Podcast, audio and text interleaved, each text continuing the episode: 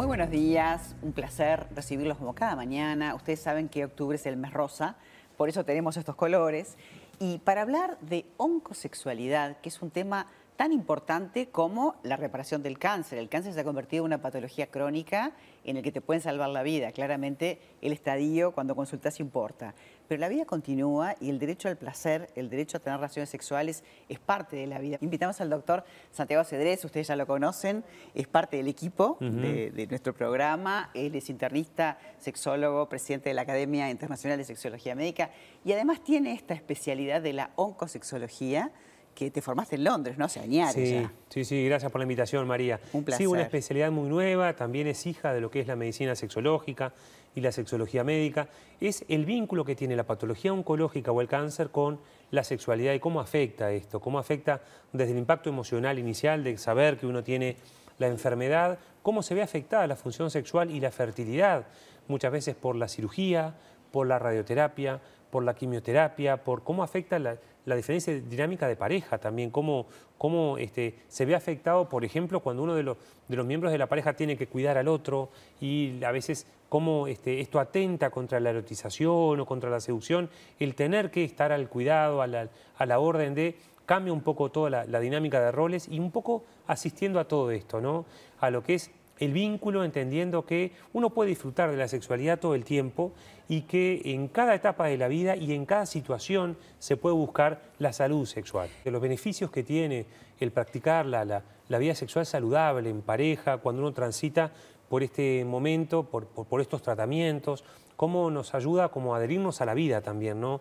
A lidiar contra el enojo que a veces pasa, a lidiar contra los efectos secundarios de la radioterapia, de la quimioterapia, a lidiar contra la, la ansiedad, la, depresión, un poco una manera de poder contactar con, con, con lo lindo de la vida, ¿no? Este, que es algo importante a tener en cuenta. Muchas veces la sexualidad ha demostrado a nivel de estudios en psicología y en sexología cuanto más satisfactoria es, mejor la, adherencia al tratamiento también, mejora la capacidad de poder seguir disfrutando y de poder verme este, como una persona sexual y sexuada que, que, tiene a, esta actividad. Claro, superar ese miedo, porque en definitiva, claro, todo se enfoca en salvar la vida, mm. pero la vida continúa. Mm. Y parte de la vida es el disfrute y es la pareja.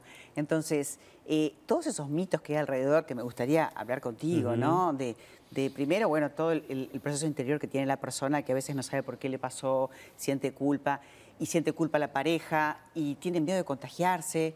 Contanos un poquito qué es lo que ves en la clínica. Eso, se ven diferentes etapas que uno va transitando, por eso en los centros de oncosexología a nivel mundial, sabes que una de las figuras más importantes es la figura de enfermería. De enfermería es quien va a trabajar y coordina el equipo de oncosexología antes de la cirugía o antes del tratamiento a poder realizar una correcta educación sexual. ¿Qué pasa? ¿Dónde está el cáncer? ¿Qué afectación va a tener? qué funciones de mi vínculo, de mi, vida sexual pueden estar afectadas, cómo me va a impactar.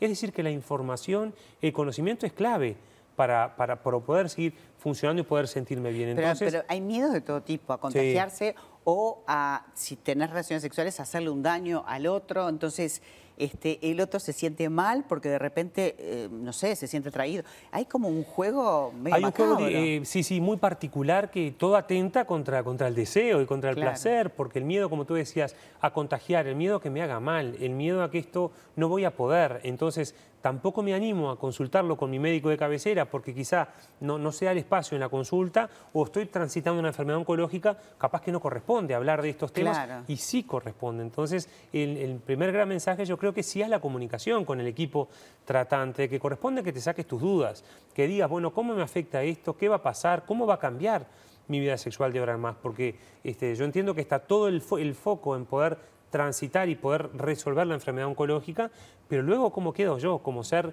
este, con mi calidad de vida, con mi bienestar, con mi buen vivir, este, cómo me siento, ¿no? ¿Cómo, cómo quedo y cómo queda mi pareja y cómo queda mi funcionamiento. Entonces, esto es muy importante, la oncosexología trabaja la, la alteración sexológica con cualquier enfermedad oncológica.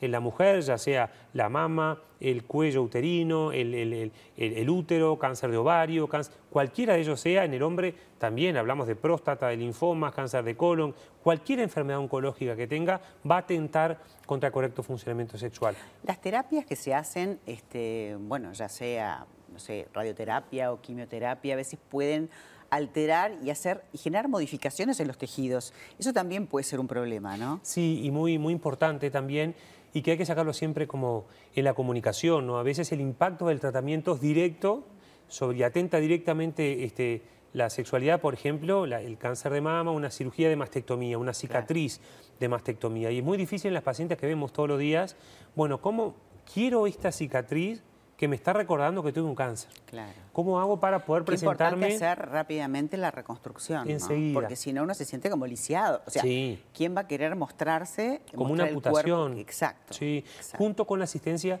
emocional también, un poco para, para ver cómo acompañar y cómo procesar esto, que la realidad va más rápido de lo que yo puedo procesarlo interiormente con mi corazón o cómo lo estoy viviendo, ¿no? Entonces, cómo afecta mi desnudez, cómo afecta mi autoestima sexual. Estoy, me encuentro con mi compañero o mi compañera y me tengo que tapar o no puedo o apago la luz o todas las condicionantes que aparecen con la inhibición, con, con la vergüenza y con recordarme a mí, recordarle a mi pareja que tuve cáncer, de que estoy transitando por esta etapa, de que a veces esto cuando se agrega con la pérdida de la fertilidad en una edad donde la, la- la paciente era este, con una posibilidad de, de la fertilidad activa, bueno, se agrega más impacto emocional Hoy por suerte se todavía. está atendiendo, Mm. inclusive el Fondo Nacional de Recursos está cubriendo este tipo de tratamientos para que rápidamente, antes de hacer una acción eh, química o, o de radio, se pueda preservar esos gametos, ¿no? Para poder este, el día de mañana ser mamá o ser papá. Exactamente, para viabilizar y se está trabajando muy bien en nuestro país con gente que sabe muchísimo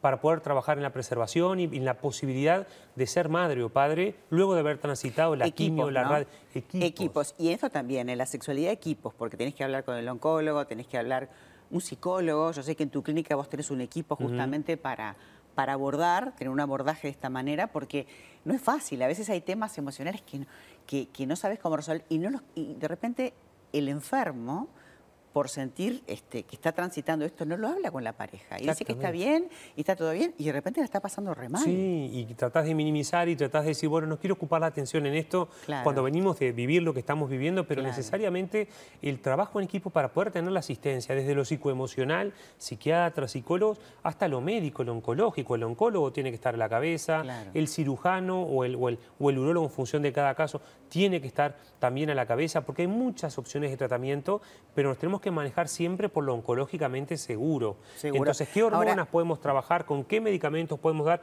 ¿Cuáles son 100% seguros y cuáles no? ¿Cuáles no? ¿Con qué este, proximidad corresponde tener relaciones sexuales? Porque a veces dicen, bueno, voy a dejar que pase el tiempo Mm. para sentirme mejor.